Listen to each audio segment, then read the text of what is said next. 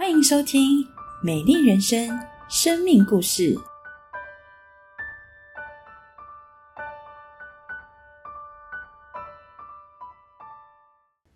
亲爱的家人、朋友们，大家平安！我是佳云。我从小生长在资讯繁杂、脚步快速的新竹。在我出生之后，父母为了给我最好的环境以及教育，他们选择留在新竹工作，将我交给在苗栗的伯母照顾，直到五岁时才将我接到新竹一同居住。原本我有一个小我两岁的妹妹，但没有想到在两千零三年的 SARS 中。妹妹一夕之间离开了我们，这对我们家而言是好大的冲击。因为妹妹的离开，让原本无神论者的妈妈开始接触了各样的算命以及佛法，为的是要找到生命的解答以及平安。而平时不多话的爸爸就变得更加沉默寡言。当时的我也时常做噩梦，觉得妹妹的离开。一定是因为我不跟她玩，我欺负她，她才会离开我。当爸跟爸妈到新竹生活之后，妈妈开始变本加厉的算命以及拜拜。每当妈妈为此感到困惑时，算命师阿姨都会和妈妈说，她会通灵，这些仪式是过世的妹妹要她做的，做了我们家才会好，不然我们家就会倒霉。而从小到大，每当我考试不顺利，或是生病频繁进出医院的时候，算命师阿姨都会和我说：“这是你上辈子做错事所欠的，因此这些遭遇为的是要还上辈子所欠的债。”这一些种种的言语，让我不敢相信这个世界有真正的平安。而因为父母平时工作的忙碌。加上在我七岁那一年，第二位妹妹出生了。在我童年的记忆当中，并没有太多关于爸爸的记忆，因此我跟爸爸的关系非常的生疏。当时的我，为了要引起爸爸对我的注意，我很努力的在各方面当中表现优良。但是当我表现的越好，我知道爸爸对我的期望就会越高。而当我表现的不好，我就会觉得很自卑。认为自己是个没有用的人，也觉得我没有人爱，没有人理解我，我也不值得被爱。渐渐的，我发现我和爸爸的距离，因为成绩的表现和争执，显得越来越远。随着年级的增长，我再也无法用成绩及表现来引起爸爸的注意，因此我决定，我再也不要因为成绩，因为表现。而引起爸爸的注意，跟爸爸起冲突。就在这时，电视上强力放送一位男歌手新专辑的主打歌，我连续听了好多天。我被歌曲当中强烈的摇滚节奏给吸引。不到半年的时间，我从关注这位男歌手到喜欢，再到疯狂。我可以为了追星请假翘课，早上六点搭车去台北。为的是要见偶像一面，我也可以为了制作签唱会的加油应援版而废寝忘食。我无上限的购买专辑、周边商品、偶像代言的产品，并且我详细的记录偶像的一举一动。在当时，如果您问我你的偶像现在在哪里，我可以马上告诉您，甚至连这几天起降的班班机、飞机飞往哪里都能详细。清楚的回答，背的比课本当中任何一个数学公式或者是英文单字来的熟悉。我非常沉溺在这样的生活当中，每次看到父母束手无策，或者是同学羡慕的眼光，我总是感觉自己被关注，而因此感到开心。在国中的时期，我也是学校的风云人物。能够成为风云人物，不是因为我长得漂亮，成绩优良。而是在当时，我担任班长，从国中进去的第一个学期，直到毕业，我都是班上重要的干部。当时我对班上的同学非常非常的凶，拍桌、拍黑板，在走廊上骂人，甚至在全校招会的现场骂人，那都是家常便饭的事情。每当在走廊上面听见同学、听见学弟妹之间的交谈，或者是老师们彼此之间说到他就是某某某班的班长的时候，我就会感到非常的自豪，因为我被关注了。到了国三毕业那一年，会考完，学校举办了预约高中的讲座，而在会后邀请我们能够有机会到教会去做冰淇淋。结束之后，有一位姐姐和我聊天。便邀请我做了一个祷告，是邀请耶稣住进心中的祷告。当下祷告完，我只觉得有一份从未经历到的平安在我的心中，但是我很难说明心中的感受。就在那一个暑假，我开始稳定在教会当中聚会。还记得每一次到教会，哥哥姐姐们都十分的关心我，在当中陪伴我，并且为我祷告。但是，一开始我只是觉得好玩，并没有打算真正认识耶稣。直到一个月后，我参加教会的训练会回家，家人开始意识到我对基督信仰是认真的。在当下，家人开始反对我去教会，并且在当时给了我一段时间，就是三天的时间，要我好好的考虑要不要继续去教会。如果我决定继续跟随耶稣，继续去教会，那么家人就不会供应我生活的需要。在那最紧张的三天当中，我再一次跪在床边，我认真的跟耶稣祷告，我求耶稣住进我的心中，我恳求耶稣帮助我。而在当那几天当中，教会的辅导不断的关心我，趁空档打电话给我，为我祷告，关心我现在的处境。也请教会的弟兄姐妹们为我祷告，辅导们更特地拿着大家写给我的卡片来给我，我也不断收到鼓励的简讯、鼓励的讯息。在这样的境况当中，我看见耶稣和教会的家人们并没有放弃我，反而起来大力的为我祷告。我真的很感动，同时我也很好奇，到底是一份怎么样子的爱，让许多。我认识及我不认识的人可以这样爱我。当时我在讯息当中看见了圣经以赛亚书四十一章十节当中说到：“你不要害怕，因为我与你同在；不要惊慌，因为我是你的神，我必坚固你，我必帮助你，我必用我公义的右手扶持你。”因为这句经文让我开始相信圣经是真实的。是实实在在可以安慰我的心，也让我明白，原来这一份爱不是出于自己，乃是出于神。就在当下，我决定，我一定要好好的认识耶稣，跟随耶稣。然而，在这一次风暴当后过后，耶稣带领我到一个全新学习的环境。面对新的环境，心中常常会有恐惧、有焦虑，也有害怕。但是透过祷告、圣经的话语以及诗歌，却成为我好大的力量，支持我不断的向前。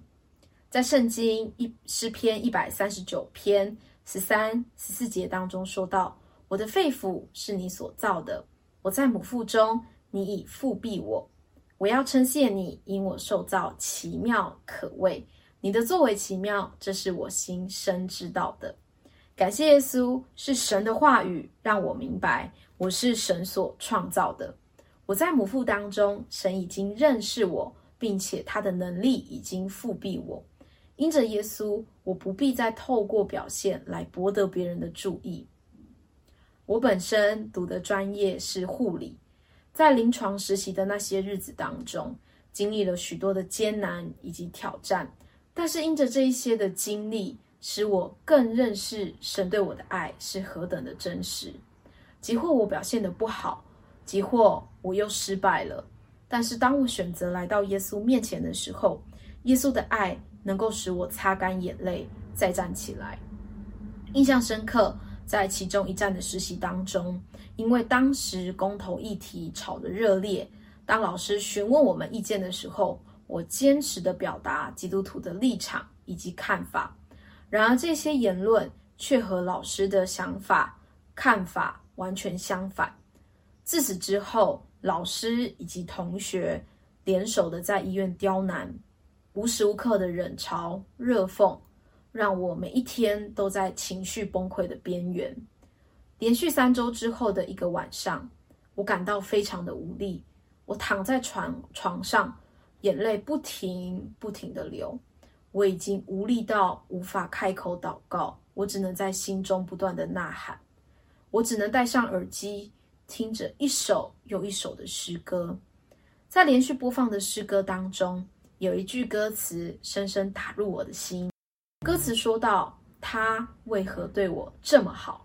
我虽然不好，他却听我每个祈祷。或在宁静清晨，或在伤心夜里，就在当下。”有一股暖流涌出，我的眼泪停止了。那个夜晚，耶稣让我安稳的在他的怀中睡着了。而后，在最后一站的临床实习当中，我的眼睛无预警的被病毒感染，眼睛从红、肿、疼痛，到无时无刻的流脓，再到病毒侵犯到淋巴。我不确定，当我下一次张开眼睛的时候。我还看不看得见？心中的害怕、恐惧，我无法向人诉说。但耶稣知道，从整个病发到复原的这段期间，神在我的身边放下了好多爱我、关心我的人。他们照顾我的三餐，接送我每一个实习的路程。他们不断的为我祷告。而医生原本预估至少要半年的时间才有办法恢复。但是神实在垂听了众人的祷告，让我的眼睛在两个半月就复原了。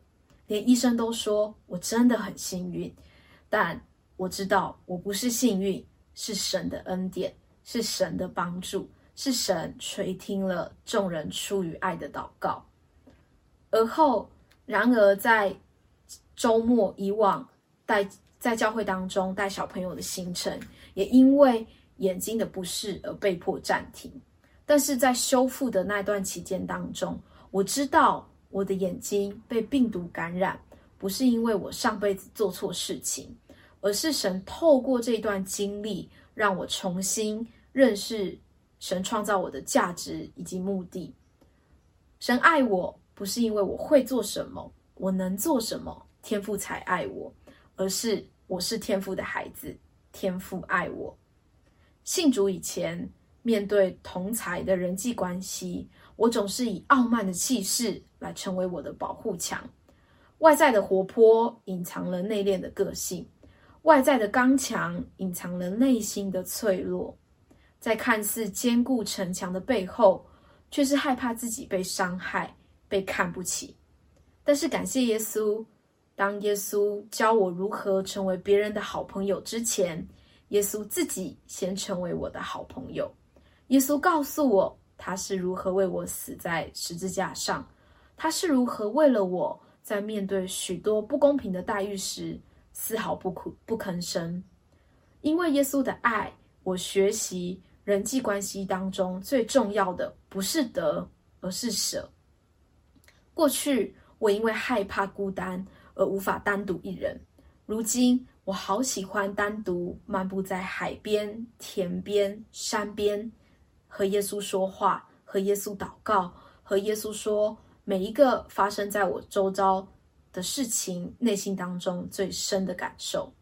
感谢耶稣，在我信靠他之后，我真正的结交了一群的好朋友。即或毕业之后，我们分散各处，但我们仍然保持联系。我们。彼此分享生活，互相打气。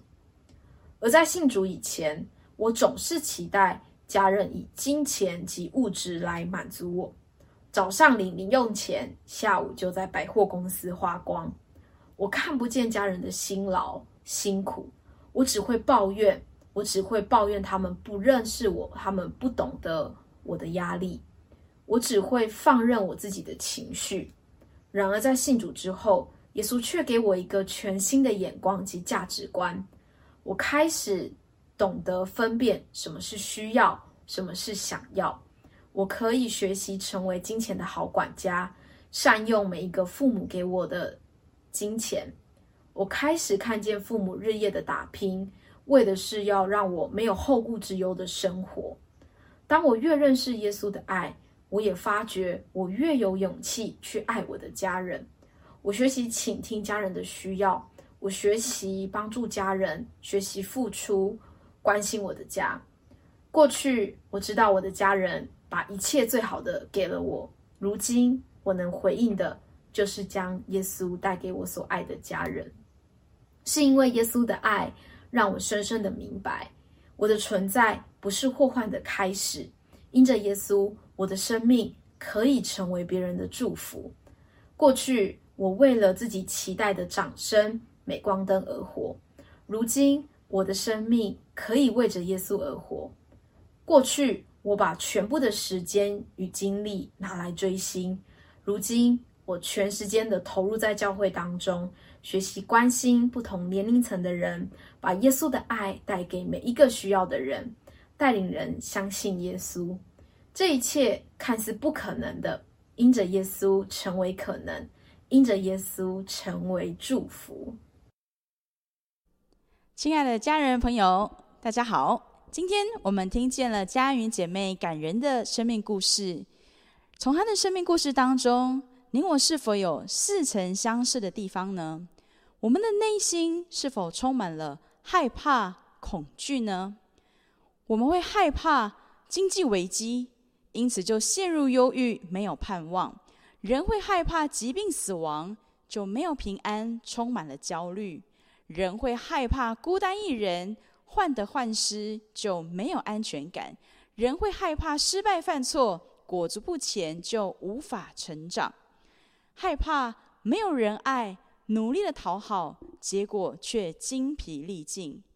亲爱的朋友，今天家园姐妹透过她的生命故事，向我们见证天父他在乎我们，他宝贝我们，他赐给我们宝贵的应许。在以赛亚书四十一章十节：“你不要害怕，因为我与你同在；不要惊惶，因为我是你的神，我必坚固你，我必帮助你，我必用。”我公义的右手扶持你，这是神赐给佳云，也是今天赐给我们每一个人的应许。这份应许要带给我们三大祝福：第一是神赶走一切的害怕。亲爱的朋友，你知道吗？在圣经当中，有关不要害怕，总共出现超过三百六十五次之多。上帝知道，在我们。一年三百六十五天的当中，我们都会有害怕的事，都会有焦虑的事。而上帝应许还要赶走一切的害怕，赐给我们一颗刚强的心，使我们可以勇敢的面对明天，面对未来。过去的家园，他努力的表现自己，却得不着正面的回应。面对和家人的冲突，他的内心又难过又害怕。而就在关键的时刻。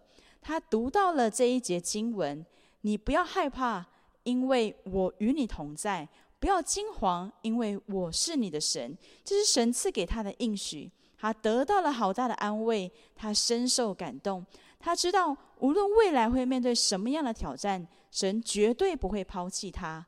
而上帝就带领他去到一个新的学习环境里面，在外地求学，他有机会重新学习。和家人建立关系，和家人相处。